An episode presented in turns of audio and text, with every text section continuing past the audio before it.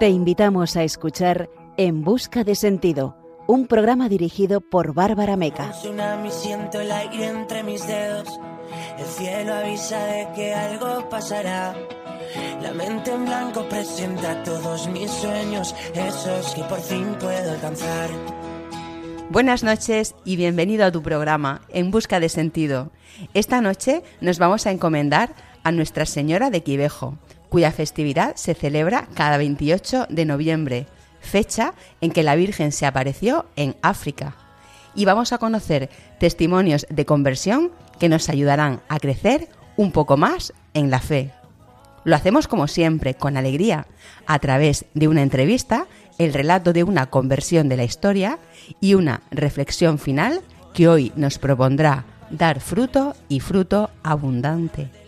Esta noche juntos descubriremos un poco más cómo la belleza del amor de Dios y de la Virgen viene a cada uno de nosotros y cómo la fe vivificada por las buenas obras nos hace vivir coherentes.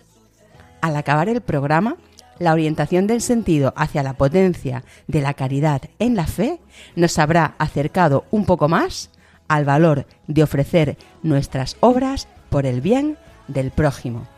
Saludamos a nuestro equipo, a Begoña Vaz, Fran Juárez, Ángela Acedo y Rosa Molina, y a nuestros queridos oyentes. En la dirección y el micrófono estará contigo en este nuevo programa, esta, la que te habla, Bárbara Meca. Comenzamos en busca de sentido.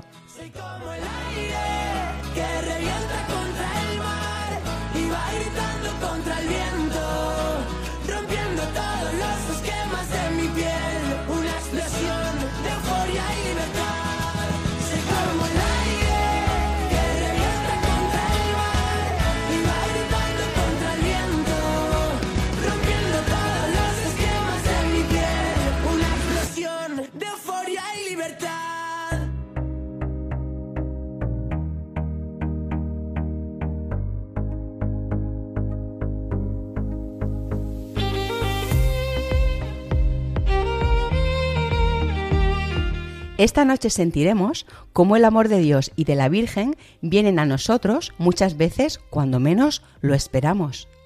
En nuestro espacio Cada mes de María conoceremos un poco más sobre Nuestra Señora de Quivejo, una advocación mariana aparecida en África que nos anima al perdón y a la reconciliación.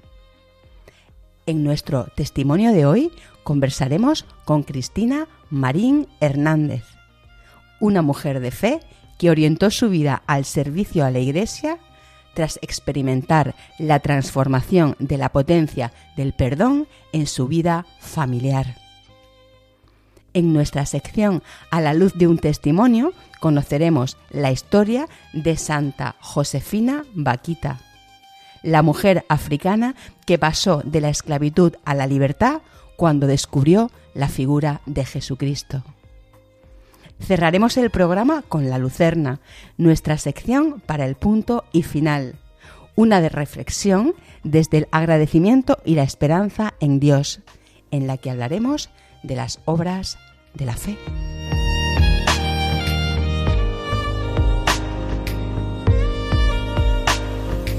Te invitamos a participar en el programa contándonos tu testimonio.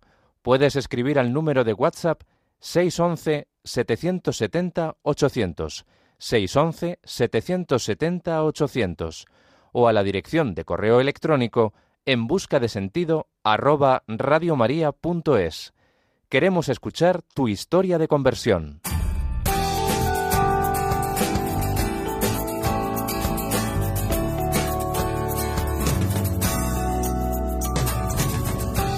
Esta noche nos encomendamos a Nuestra Señora de Quivejo, cuya festividad se celebra cada 28 de noviembre, fecha en que la Virgen se apareció en 1981 en una pequeña localidad a 155 kilómetros al sur de Kigali, en Ruanda, África Central.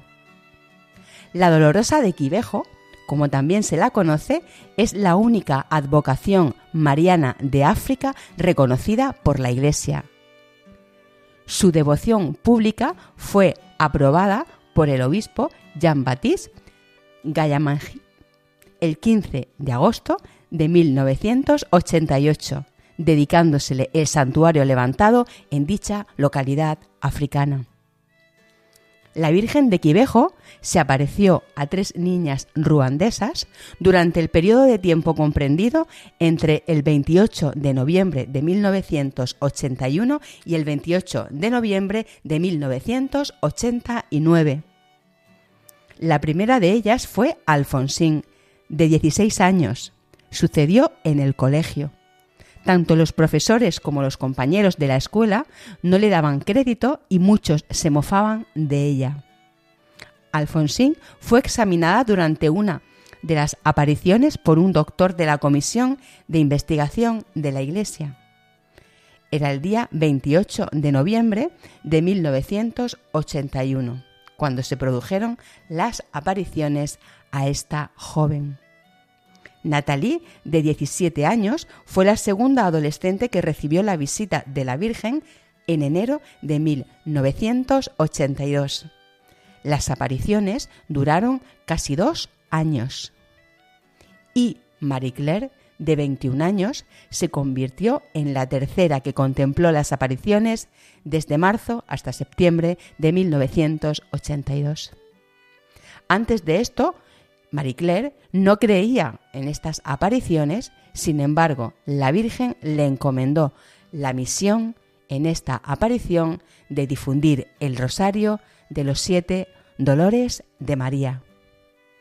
La verdad sobre las apariciones fue declarada el 29 de junio de 2001, celebrándose una ceremonia solemne en la catedral cuya Eucaristía fue oficiada por todos los obispos de Ruanda, por el nuncio apostólico Salvatore Penacho y por el obispo de Ginkongoro, Monseñor Misago. La Virgen María se apareció usando la lengua local con el nombre de Nina Wahambo, Madre del Verbo, que es el sinónimo de Madre de Dios. Alfonsín lo describió así. Le pregunté, ¿quién eres? La respuesta fue, soy la madre del Verbo. Vengo a tranquilizarte porque he escuchado tus oraciones. Querría que tus compañeras tuvieran fe porque no creen con suficiente fuerza. Sobre su aspecto, Alfonsín diría, tiene un vestido blanco sin costuras y en la cabeza un velo también blanco. No sabría definir el color de su piel, pero es de una belleza incomparable. Tiene las manos juntas a la altura del pecho, con los dedos hacia el cielo. La proclamación del obispo diría, Sí, la Virgen María se ha aparecido en Quivejo el día 28 de noviembre de 1981 y en el curso de los seis meses siguientes. Hay más razones para creerlo que para negarlo. La declaración del obispo Misago fue publicada por el Vaticano ese mismo día, lo cual demuestra el apoyo de la Santa Sede a las apariciones de Quivejo. Estas apariciones revelaron varios mensajes a estas tres alumnas de la escuela local, entre ellos la visión apocalíptica de Ruanda, sumergida en una profunda violencia y un odio atroz, presagio del genocidio ruandés que tuvo lugar en 1994 las jóvenes comunicaron que la Virgen María instaba a todos a la oración, a la penitencia y al ayuno para evitar una guerra devastadora. En la visión del 19 de agosto de 1982, todas las videntes describieron imágenes de violencia, cuerpos desmembrados y destrucción. La Virgen manifestó la importancia del rosario, de la oración sincera del amor e hizo un especial llamamiento a la reconciliación. La joven Marie Claire afirmaría tras las apariciones, el mundo de hoy, de modo especial, necesita de la oración del rosario de los siete dolores de la Virgen María. Este rosario se remonta a la orden de los servitas en torno a los dolores de nuestra Madre, que son la profecía de Simeón, la huida de Egipto, la pérdida del niño Jesús en el templo, el encuentro con su Hijo camino del Calvario, la crucifixión, el descenso del cuerpo de Jesús y la sepultura. El 15 de octubre de 1982, las tres jóvenes presencian unas visiones dramáticas que anuncian la que sería la masacre de Ruanda ocurrida, como decimos, entre 1994 y 1995, cuando en pocos meses alrededor de 800.000 personas fueron asesinadas. Entre las víctimas se encontraban tres obispos y más de 400 sacerdotes y religiosos. Sobre el potente mensaje de la Virgen en África, diría el arzobispo Agostino Marcheto, secretario del Consejo Pontificio para la Pastoral de los Emigrantes. Nuestra Señora de los Dolores en Quivejo invita a la paz y a la unidad a través de la conversión, la oración, la penitencia y la participación en la pasión de Cristo. Es la reconciliación y el perdón quienes conducirán a la paz. La Virgen en una de las apariciones diría, En momentos de dificultad y graves pruebas, recuerden a la Sagrada Familia de Nazaret que tuvo una vida de dificultad en medio de una gran pobreza. No olviden que Dios es más poderoso que toda la maldad del mundo. Convertíos mientras todavía hay tiempo. La oración con la que hoy nos vamos a encomendar a nuestra Madre se dirige a Nuestra Señora de Quivejo. Rezamos unos extractos de ella.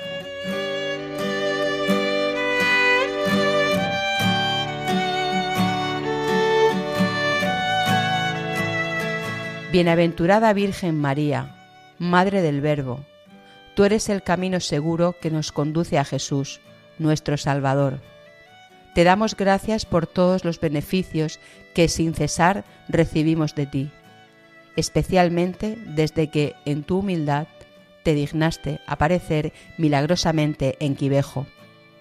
Santa María, Nuestra Señora de los Dolores, enséñanos a comprender el valor de la cruz en nuestra vida.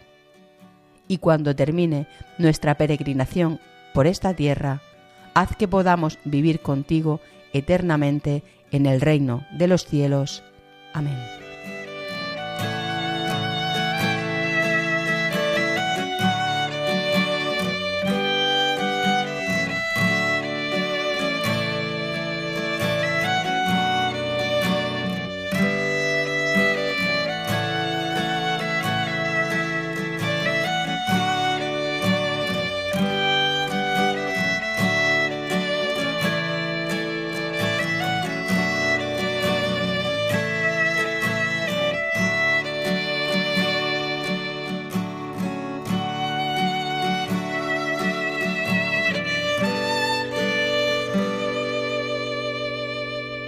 Están escuchando En Busca de Sentido.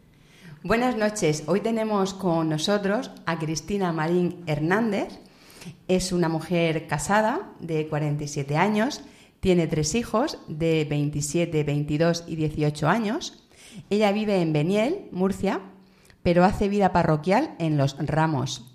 Es empresaria y catequista de comunión y confirmación en la parroquia de San Pedro Apóstol, en Los Ramos y forma parte del equipo del movimiento de equipos de Nuestra Señora. Buenas tardes, Cristina, ¿qué tal? Muy buenas tardes, muy bien. Bueno, encantada de saludarte. Te voy a preguntar por la fe y ese tiempo anterior a, esa crisis que, bueno, que, que viene después, ¿cómo vivías tu fe al principio? Bueno, pues yo viendo ahora ahora que lo puedo analizar viendo cómo la vivía, pues yo era una persona que eh, iba a la Eucaristía todos los domingos, pero mi fe no tenía, no, no hacía mella en mi corazón, para nada. Yo no vivía de forma cristiana y bueno, no era para nada coherente con, la fe, con, lo que es intentar ser cristiano, para nada era coherente con ella. Era pues bastante soberbia, bastante rencorosa, bastante, bastante, pues eso. No, no tenía ese criterio y no era coherente, no era coherente para nada. Ibas a misa, pero bueno, a lo mejor Mm, sin tanta profundidad, ¿verdad? E, efectivamente, era como, pues, como un cumplimiento. Yo sabía que tenía que ir a misa todos los domingos, iba, no faltaba ni uno. Así era, pero, pero sin llevarlo luego a, mi vida, para nada, para nada. Salía de allí y, y yo seguía con mi vida. ¿Y el trabajo, cómo lo vivías? Bueno, pues el trabajo, el trabajo me casé muy jovencita, empecé a trabajar con mi marido porque tenía un negocio familiar y el trabajo pues ocupó el, casi el 100% de mi vida. Era algo que le dedicaba demasiado tiempo, muchísimo, y, era pues eh, el número uno, en mi vida el número uno. Estábamos, pues como vivimos tantas veces, ¿no? Centrados Efectivamente. en trabajar, parece Efectivamente. que la vida es el trabajo. Así era, así era y vivimos para... Para trabajar. Para trabajar. Así es. Bueno, casada de muy jovencita, ¿cómo vivías eh, en el matrimonio? Bueno, pues los comienzos fueron bastante duros, no, lo puedo negar. Fueron duros porque aparte de, claro, el trabajo, que trabajar con, con el marido, con la familia del marido, y me costó muchísimo trabajo hacerme a ello. Los hijos fueron creciendo y claro, es que el trabajo, y encima un trabajo de hostelería, pues era de lunes a lunes, no, no había otra cosa. Y, y, eso pues fue haciendo mucha mella en, en la familia, en el matrimonio y, y, castigando mucho nuestra relación, mucho, muchísimo. El trabajo se lleva a casa, la comunicación. efectivamente, la comunicación bastante escasa y destructiva y eso pues te va haciendo muchísimo daño hay un acontecimiento en tu vida que va a ser el impulsor después a que haya un giro importante en tu fe y en, tu vida de fe, en tu vida personal. Pues sí. Pasando un tiempo, pues eh, seguimos trabajando, como te digo, con el negocio, pero llega un momento en que la relación entre la familia, los hermanos de mi marido, pues se hace insoportable, insostenible, muchísima riña, no ponernos de acuerdo. Y entonces, pues decidimos, como había dos establecimientos en la misma finca, decidimos pues tomar rumbos diferentes. Mi marido y yo seguir con uno de los establecimientos y sus hermanos quedarse con el, con el otro. Pero claro, eso en un principio que parecía que iba a ser lo idílico y maravilloso, pues no fue tan idílico. No fue tan idílico porque yo creo que pues claro, las personas estamos para tener buena relación, para llevarnos bien y eso fue una ruptura y fue una ruptura muy dura, donde se perdió la comunicación y donde más allá de ponernos las cosas fáciles, pues nos hicimos muchísimo daño. Y en mí, personalmente yo mm, culpaba, todo, los culpaba a ellos por, por, por, por todo lo mal que yo lo estaba pasando, por mi tristeza, por mi rencor, por mi odio que tenía en mi corazón, por, por, por, las situaciones, la, la, relación con la familia, incluso con los padres, fue prácticamente nula. Entonces, pues eso es muy doloroso, ¿no? Nuestros hijos van creciendo y se van, mm, se van viendo en esa situación donde no había, pues, esa relación con sus primos, una, no había una relación sana y a mí eso, pues, llegó un momento en que me estaba destruyendo como persona. Yo toqué fondo porque estaba ya muy, muy, estaba muy mal, muy desesperada, con muchísima ansiedad, como muy mal, muy mal. Ese tocar fondo, ¿no? Por, por no poder mm, liberarte, por no poder perdonar, ¿verdad? Efectivamente, efectivamente, efectivamente. ¿Pides ayuda? ¿Cómo consigues pues el Señor que es tan grande, ¿no? Y Él sí que va a nuestro encuentro profundamente, pues puso en mi camino a un sacerdote ahí en este pueblo de Los Ramos y yo pues en un día donde estaba muy desesperada pues le pedí que quería confesar, que necesitaba confesar con él. Bueno, yo creo que ha sido la confesión de mi vida, donde abrí mi corazón y le conté todo lo que yo estaba viviendo, todo lo que había pasado en estos años atrás. Y bueno, pues cuando acabó esa, esa confesión y esa conversación, pues me dijo, mi penitencia, la penitencia que te pongo ahora, Cristina, es que tienes que rezar por la familia de tu marido y tienes que rezar para que el Señor convierta ese corazón tuyo, que te ayude a perdonar, que te ayude a mirar con los ojos que el Señor nos mira, ¿no? Y yo le decía, eso es imposible, yo no puedo ponerme delante del Señor y, pedir por ello, ni pedir, es que yo ahora mismo no puedo, pues tú tienes que hacerlo. Y bueno, pues ese es el regalo más grande que el Señor me ha hecho en mi vida, porque Él me decía, cada vez que vaya a la Eucaristía, preséntaselo al Señor. Y entonces, pues a partir de ese momento yo mm, decía, no voy a esperar de domingo a domingo ahí a la Eucaristía. Empecé a ir todos los días a la Eucaristía, porque necesitaba eso. Yo mm, creía que verdaderamente el Señor lo podía hacer y, y fui, empecé a ir cada día a la Eucaristía y fue el regalo más grande que el Señor me ha hecho. El poder perdonar de corazón, pero no solo perdonar, sino amarlos con todo mi corazón. Impresionante, ¿verdad? Pues sí, sí, es un regalo, es un regalazo de, del Señor. Sí. Bueno, pues con ese perdón, con, esa, con, ese regalo, ¿no? De, de no poder perdonar a, a, llegar al perdón, vamos a escuchar una canción. Sí. Que has elegido tú. Muy bien. Se llama Deseo, es del grupo Hakuna. Sí. Y cuando la hayamos escuchado, pues te preguntaré por qué la has elegido. De acuerdo.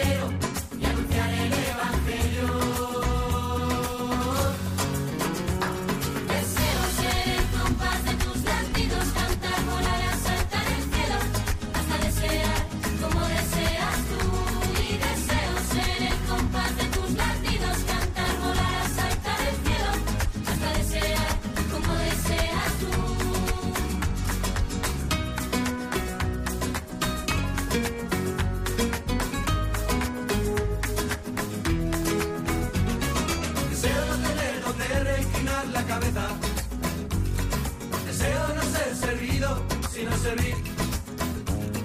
Deseo tomar mi cruz de cada día. Dejar hermanos, casas si quieras vos.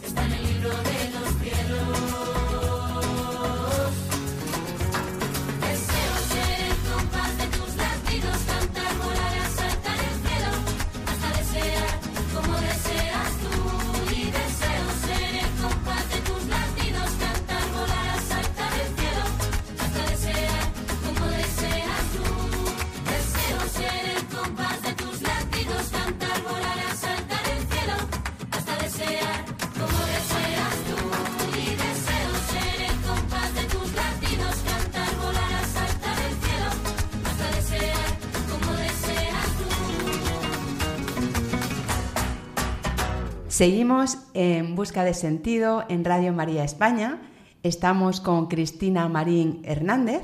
Acabamos de escuchar una canción que ha elegido ella, se llama Deseo, del grupo eh, Hakuna. Y vamos a preguntarle a Cristina Cristina, ¿por qué esta canción? Bueno, pues esta canción, un día que salía caminando escuchando una meditación y al final de la meditación suena esta canción, Deseo, y bueno, fue, eh, lloré y lloré al escucharla porque eran todos los deseos que yo tenía en mi vida. Deseos ser luz, deseos ser sal, deseos ser pescador de hombres, deseos mm, no ser servido sino servir, deseo amar a mi enemigo, ¿no? Esta canción lo englobaba todo y sobre todo pues el deseo de, llegar un día a la vida eterna, como dice la canción, y es que ese es mi deseo. De hecho, me lo puse en mi estado de WhatsApp y ahí sigue y yo creo que seguirá para siempre porque, porque es mi deseo. ¿Y fue de repente que sonó eh, inesperadamente? Sonó inesperadamente. De hecho, ni conocía, ahora ya conozco muy bien al grupo Hakuna, pero es que entonces ni lo conocía. Sonó y, y era para mí, vamos. sí. Bueno, eh, hablábamos antes de cómo el trabajo influye en la comunicación, en tu hogar, en tu matrimonio, ese perdón que, te regala el Señor con, tu familia política después de... Y bueno, con tu matrimonio, mm, ¿cómo se va encauzando la cosa? Creo que este sacerdote que también te ayuda al principio con el tema de la familia política, sí. también te ayuda con tu matrimonio. Efectivamente, pues ahí como no se le escapa detalle, pues, pues viendo esa necesidad, ¿no? De esa necesidad de, que mi relación en mi matrimonio pues también se reforzara, también tomara otro giro, porque lo necesitábamos, pues nos ofreció eh, el poder formar parte de, esta gran familia, ¿no? Que son los equipos de Nuestra Señora, que nos han ayudado enormemente, nos han rescatado, nos han, nos han enseñado a comunicarnos, a hablar, a rezar juntos que es tan importante, ¿no? Un matrimonio que pueda rezar unido y rezar en familia, rezar con los hijos, rezar con otros matrimonios, pues ha sido la salvación de nuestro matrimonio y a día de hoy pues nos ayuda día a día a, afrontar los problemas que siempre están, que el ser cristiano y el seguir a Cristo no, no se va de tener problemas cada día, que ahí siguen estando, pero siempre de su mano y con su ayuda y todo es muy diferente todo es muy diferente. ¿Y cuál es la dinámica de este mm, movimiento de equipos de Nuestra Señora con los matrimonios? ¿Cómo, cómo funcionáis y cómo has ido tú viendo la progresión luego de puertas para adentro en tu casa? Bueno, pues es un camino también que hay que empezar y que no es fácil, pero nos enseña sobre todo los equipos de Nuestra Señora, nos enseña a orar con el, con el marido, a tener un día que es lo que a mí más me, encantó de este movimiento, se llama la sentada, se denomina así, y es con el Señor en medio de nosotros, una vez al mes hay obligación, una cita con tu marido, pero que no se puede dejar pasar para hablar de todas esas cosas que nos preocupan, pero con el Señor en el centro. Con el Señor en el centro, hablándonos con cariño, con respeto y, sabiendo que Él está, que el Señor está ahí, pues eh, nos ayuda muchísimo, ¿no? De, poder dialogar, mm, pues fenomenal. Y luego nos reunimos con, una vez al mes donde tratamos un tema de estudio que siempre el, movimiento nos propone y nos reunimos con otros matrimonios y pues compartimos oración, compartimos ese tema de estudio, compartimos los problemas que tenemos cada uno y rezamos los unos por los otros y, mm, y básicamente es lo que hacemos en los equipos. Viajas a Tierra Santa mm, sí. con tu marido mm, después de este tiempo tan, tan bueno, ¿no? De, acercamiento entre vosotros y de perdón en tu corazón. ¿Qué te impactó más de esta peregrinación a Tierra Santa? Bueno, Tierra Santa es un impacto total desde que llegas hasta el final. Pero lo que a mí más me impactó fue el hacer la vía dolorosa, el vivir el Vía Crucis por donde pues todos esos pasos donde Jesucristo, pues desde que, desde que fue condenado hasta, hasta su crucifixión, ¿no? Ese camino es que cuando entras en ese suelo empedrado con esas murallas alrededor, con un sol que hacía, que no era muy normal allí, nos decían, pero hacía un sol súper brillante y, se oía el ruido de, de los mercaderes que están vendiendo, esos gritos, es que no, mm, para nada costaba imaginarse lo que allí se vivió, ¿no? Y bueno, vas viviendo todo ese Via Crucis, lo vas viviendo con mucha tristeza porque vas nombrando cada paso de los que el Señor pasó por allí. Y cuando tienes el corazón ya ahí encogido, pues llegas al Santo Sepulcro, que es una iglesia que se ha edificado justamente ahí, donde crucificaron al Señor y donde resucitó, ¿no? Y, y yo sentí ahí algo increíble, ¿no? Sentí que verdaderamente la vida del cristiano pasa por, por, por, por momentos de cruz, por momentos muy difíciles, pero que el Señor siempre está contigo y la resurrección siempre es el final. Siempre, después de un momento de, de, mucho dolor, siempre el Señor está ahí para resucitarnos y resucitar con Él. Y eso lo he tenido muy presente desde lo, lo que me traje de ese gran viaje a Tierra Santa. Me doy de regalo también. Sí, es que han sido tantos. Del Camino de Santiago con tus chicos de catequesis, en confirmación, como catequista. Otro regalazo, otro regalazo. Pues en ocasiones hemos tenido la suerte de, por, de, el sacerdote nos propuso de con los chicos de confirmación poder hacer el Camino de Santiago. Y bueno, pues fue maravilloso. Nuestros hijos también lo pudieron compartir con nosotros y pues ver como jóvenes, pues entre 14 y 18 años, que se están todo el día con el teléfono móvil, con sus Instagram, cómo se pueden olvidar absolutamente de todo y tener una experiencia de amistad verdadera. Todos, todos coincidían ¿no? en que había sido el viaje de su vida, que eso les había marcado para siempre y las amistades que salieron de allí, pues hasta el día de hoy son para, para toda la vida, porque son amistades de, de verdad, de verdad. En mitad de ese camino de Santiago conocéis unas casas de las misioneras de la Caridad de Calcuta. Efectivamente. ¿Cómo lo vivís? ¿Cómo lo viven estos chicos? ¿Y cómo lo vives tú? Bueno, pues fue un gran regalo porque con el sacerdote que íbamos, don Rubén, que le tenemos un cariño muy especial, pues tenía una hermana, tiene dos hermanas en, en las Mojitas de la Caridad de Teresa de Calcuta. Y entonces pues fuimos en uno de los viajes fuimos a Madrid donde donde acogen a enfermos de SIDA. Y bueno pues fue una experiencia um, increíble. Increíble de ver gente con tanto dolor con tanto sufrimiento pero que en el final de sus días pues han encontrado el amor de Dios a través de estas hermanas no les dan tantísimo cariño y tantísimo amor que ellos se sienten totalmente mmm, reconfortados en ese dolor y, y sus caras eran de, de, alegría plena y de felicidad. Y eso a los chicos, pues a los chicos y a mí, por supuesto, nos impactó muchísimo de ver que en medio de tanto sufrimiento, cómo se puede ser feliz. Y fue una experiencia para, para nosotros también.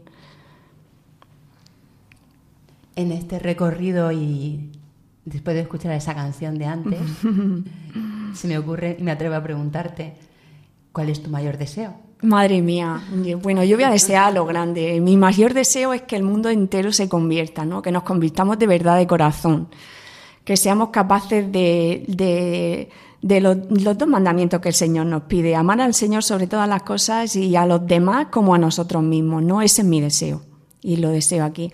Aparte de desear, por supuesto, la paz del mundo, igual que en nuestros corazones, pues la paz en el mundo entero. Para esa paz, el perdón, la reconciliación y, bueno, pues yo te pregunto, ¿qué les dirías a quienes nos estén escuchando y quieran perdonar, pero no puedan, como, como te ocurrió a ti? Madre mía, pues pues yo solo les podría recomendar lo que, lo que a mí me funcionó y lo que funciona y lo que sé que es el camino. Pues que, que no tengamos miedo, estés cerca de la iglesia, no estés cerca de la iglesia. Tenemos la suerte que en cada rincón de nuestra ciudad y en cada pueblo tenemos un sagrario donde el Señor nos espera, nos espera para coger pues todos nuestros, todas nuestras mochilas y que allí le pidamos de verdad de corazón que, que, eso que queremos perdonar y a quien queremos perdonar. Y el Señor nos va, nos va a guiar el camino y, no, y nos va a ayudar. Eso le recomendaría. Y bueno, una última pregunta. Como catequista, cuando estabas hablando de, estos chicos de catequesis y veía que te iluminaba ¿no? la, sonrisa con, esa alegría, eh, ¿cómo ves la experiencia de los chicos de catequesis, de confirmación, a lo largo del tiempo que hacen la catequesis? Mm, ¿Ves en ellos algún, alguna transformación, porque muchas veces van sin saber muy bien a qué van, ¿no? Puede pasar. Efectivamente, sí, sí. Y después de ese tiempo con, los compañeros, ¿qué ves en ellos que digas, va, merece la pena ser catequista por esto? Bueno, merece la pena, merece la pena total. Y es algo que es que están necesitados de, de escuchar, ¿no? Ese amor que, incondicional que el Señor nos tiene eh, es que muchos, pues en su casa no han vivido la fe y no, no, saben absolutamente nada y solo entienden lo que esta sociedad nos dice, ¿no? El ojo por ojo, lo que es las redes sociales, lo que tenemos que estar divinísimos y hacer las cosas como los demás quieren para, para, para, para que la gente nos quiera, ¿no? Y cuando descubren verdaderamente que el Señor nos ama incondicionalmente, de que lo tenemos ahí, que es nuestro Padre, el descubrir ese Padre eh, es que ahora mismo con el grupo que he estado de confirmación es lo que me resaltaba, ¿no? decía, es que me siento segura, es que, es que, es que nos, sentimos, nos sentimos con esperanza de, saber que el Señor siempre está aquí esperándonos, aunque, aunque los jóvenes sabemos que se despistan un poco, pero es muy grande ver la transformación que sí, sí, se nota. Pues gracias Cristina por tu testimonio en Busca de Sentido en Radio María España y un abrazo. Muy fuerte para ti, Bárbara. Gracias.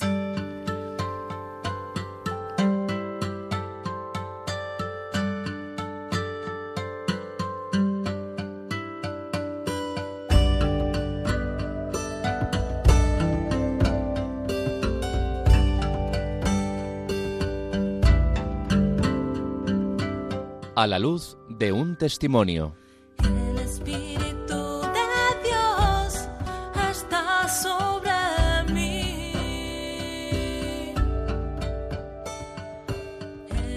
La historia de conversión que descubrimos hoy nos muestra cómo el sentido del sufrimiento se ilumina a su tiempo en la historia como una resurrección personal. Cómo en este renacer el perdón es el más potente de los signos. Y cómo la humildad en la esperanza es una poderosa fuerza capaz de sostener cualquier acontecimiento.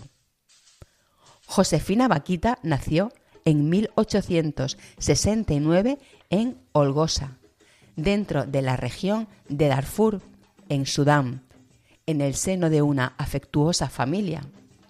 Pero su infancia quedó rota muy pronto, cuando a la edad de nueve años fue capturada y vendida en los mercados esclavos africanos. Josefina lo cuenta así.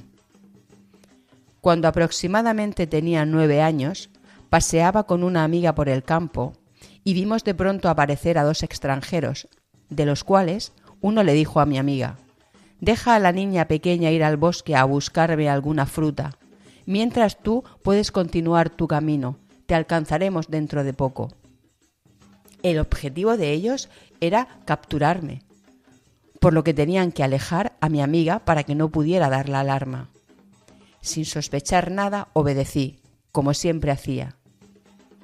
Cuando estaba en el bosque, me percaté que las dos personas estaban detrás de mí, y fue cuando uno de ellos me agarró fuertemente y el otro sacó un cuchillo con el cual me amenazó diciéndome, si gritas, morirás, síguenos.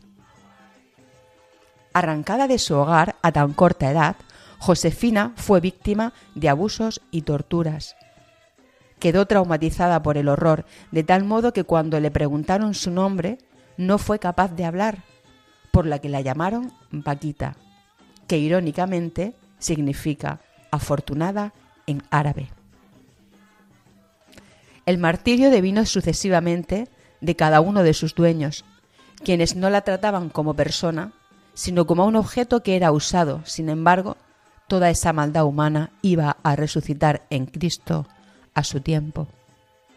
Vaquita relata cómo el peor fue su cuarto amo, a la edad de 13 años, el cual la tatuó con una cuchilla, haciéndole 114 incisiones. Dice 6 en el pecho, 70 en el vientre y 48 en el brazo izquierdo.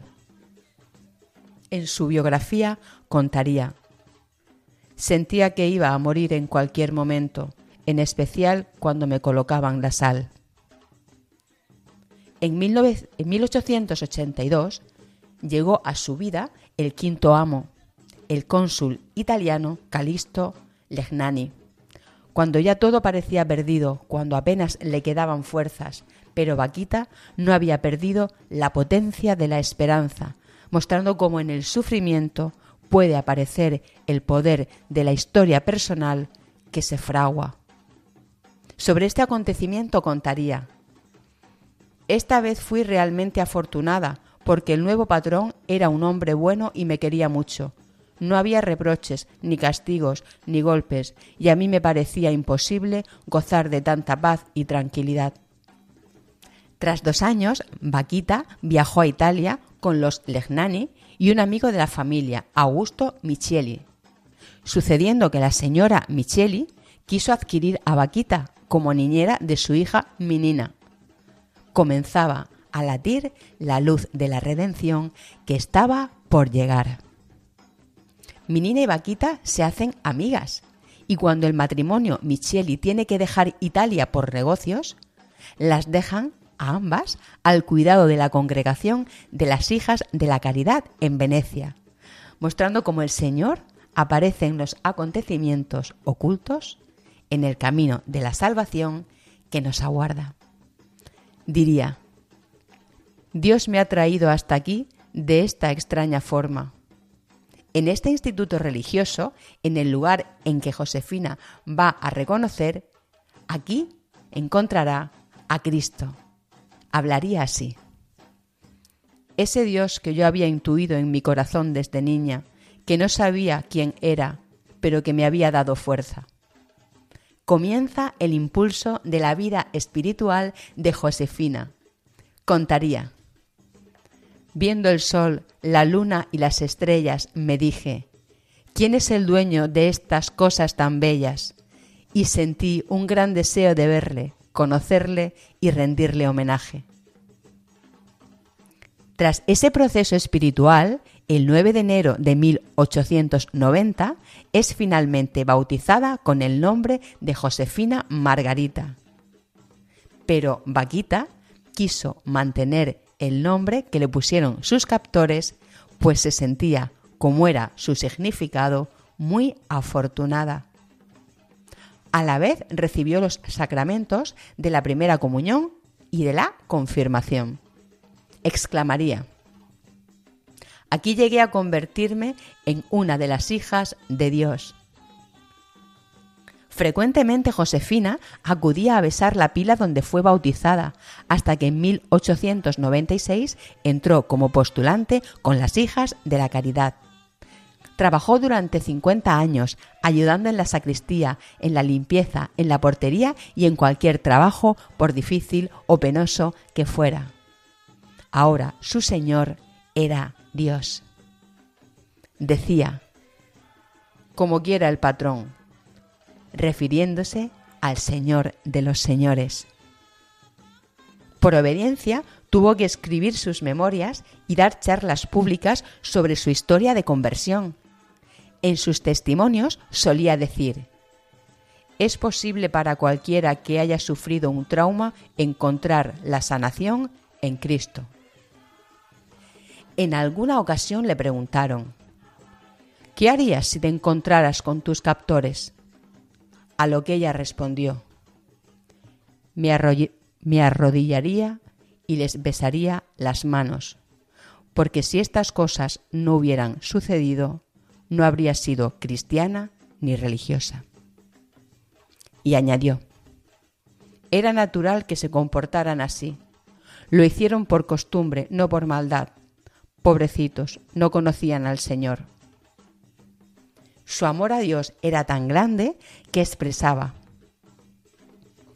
si tuviera que pasar el resto de mi vida de rodillas, eso no sería suficiente para expresar mi gratitud al buen Dios.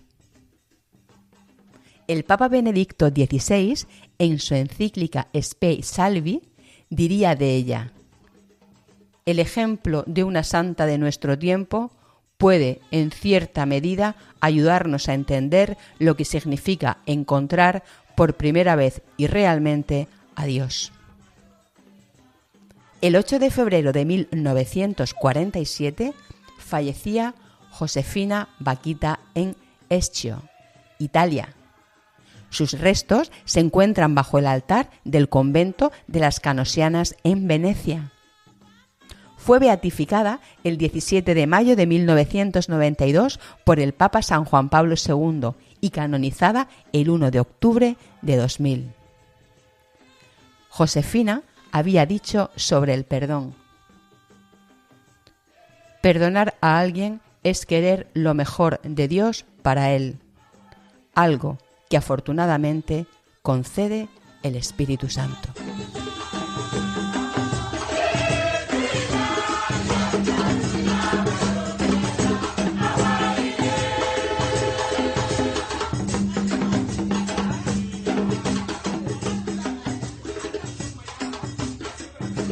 Te invitamos a participar en el programa contándonos tu testimonio. Puedes escribir al número de WhatsApp 611-770-800, 611-770-800 o a la dirección de correo electrónico en busca de sentido radiomaria.es. Queremos escuchar tu historia de conversión.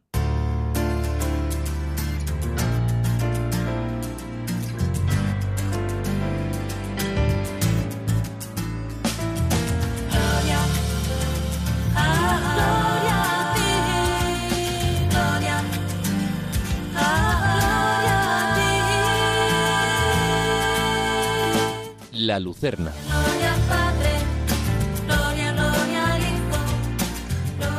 La aventura de ofrecer tus obras por amor te unirá cada día un poco más a la figura de Jesús. Obrará en ti una criatura nueva y orientará el sentido de tu fe a la caridad para hacerte vivir coherente. Encara la libertad de asumir los mandatos de Dios con la alegría de saberte amado, enfrenta los retos diarios con una confianza obediente y descubrirás que puedes dar fruto y fruto abundante.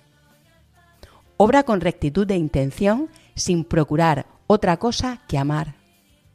Vivifica tu fe con obras de caridad y de servicio. Encuentra en el sufrimiento un lugar para dar gracias y serás luz para los demás. Como ha dicho el Papa Francisco, la gente necesita de testigos, es decir, de personas que sean coherentes entre lo que creen y lo que viven, entre la fe que profesan y las obras que realizan. Lucha el buen combate de la fe con espíritu de victoria Siente la fuerza de la roca que es Cristo en tu debilidad. Afronta la prueba de cada día sabiendo que Dios te precede. Y dirás con San Pablo, sabemos que en todas las cosas interviene Dios para bien de los que le aman. Un ejercicio espiritual que te ayudará a afrontar las pruebas de cada día es enfrentarlas meditando en silencio el sentido resucitado de la cruz en Cristo, en cualquier circunstancia. Nos lo expresa el Papa Benedicto XVI en la carta apostólica Porta Fidei. Las pruebas de la vida, a la vez que permiten comprender el misterio de la cruz y participar en los sufrimientos de Cristo, son preludio de la alegría y la esperanza a la que conduce la fe.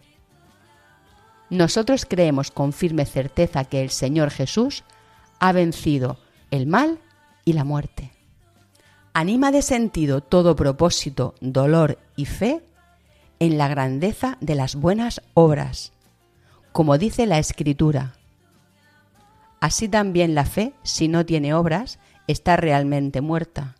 Y al contrario, alguno podrá decir, ¿tú tienes fe? Pues yo tengo obras. Pruébame tu fe sin obras y yo te probaré por las obras mi fe. Santiago 2, 15, 18. No en vano, en esta carta apostólica de Benedicto XVI se afirma como la fe sin caridad no da fruto y la caridad sin fe sería un sentimiento a merced de la duda. La fe y el amor se necesitan mutuamente, de modo que una permite a la otra seguir su camino.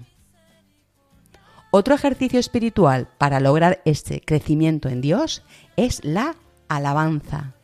Pero de ella hablaremos en nuestro próximo programa, En Busca de Sentido, en este su espacio final, La Lucerna.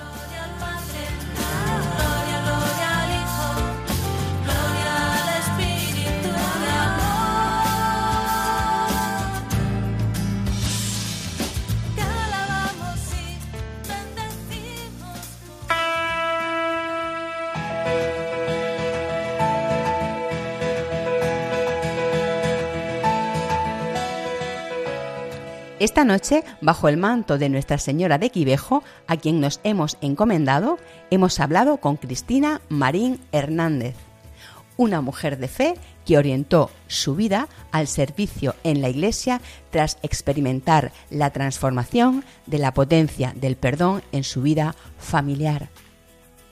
En nuestro espacio, a la luz de un testimonio, hemos conocido la historia de Santa Josefina Vaquita, la mujer africana que pasó de la esclavitud a la libertad cuando descubrió la figura de Jesucristo. Y acabamos con la Lucerna, nuestra sección para el punto y final. Siempre una reflexión desde la alegría y la esperanza en Dios.